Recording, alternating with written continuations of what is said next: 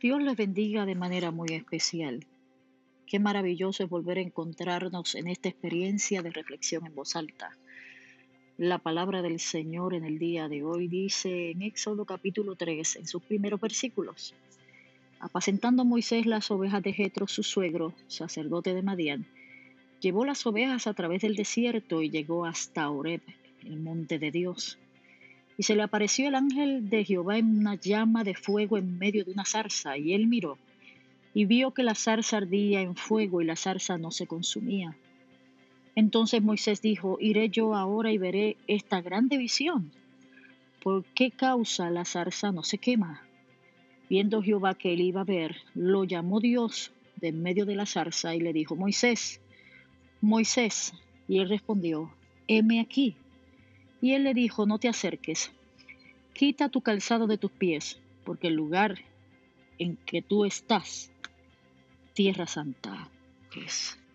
Aunque Dios está presente en forma simultánea en todo lugar y en todo momento, también hay ocasiones cuando concentra la esencia misma de su ser en lo que muchos podemos llamar la manifiesta presencia de Dios.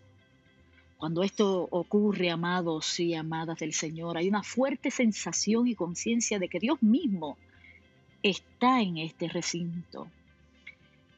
Definitivamente yo creo que Moisés se encuentra con Dios en un lugar inusual. Pero así es el Señor, se manifiesta a nosotros en momentos inusuales, en lugares también inusuales. Yo creo que hace falta una manifestación gloriosa del poder de Dios en medio de nuestros recintos. Hace falta volvernos al Señor y tocar su presencia, tocar su Shekinah. Es precioso cuando podemos orar al Señor y decirle, Señor, queremos ver la manifestación poderosa de tu presencia en este lugar, en medio de mi familia, en el templo donde me congrego, en la comunidad donde vivo.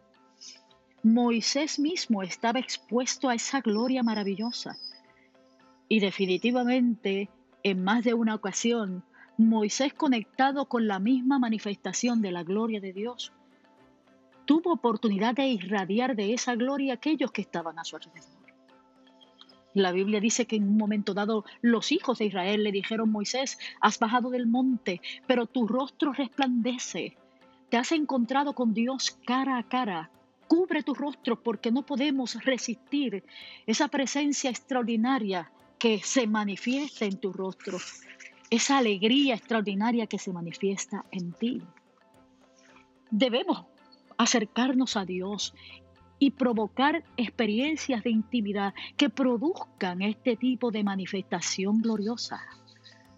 Debemos pedir al Señor, aleluya, que su poder cambie estos entornos tan hostiles y oscuros por una experiencia gloriosa de salvación, de sanidad y de transformación. Vamos juntos a pedir al Señor que esa gloria de Dios que se manifestó en Cristo Jesús se manifieste a través de su Espíritu Santo en nosotros como luminares en medio de la oscuridad. Y que podamos decir desde el lugar donde estamos, aquí está el Señor, aquí está Dios, conmigo y en mí, para gloria de su nombre. Así nos ayude el Señor.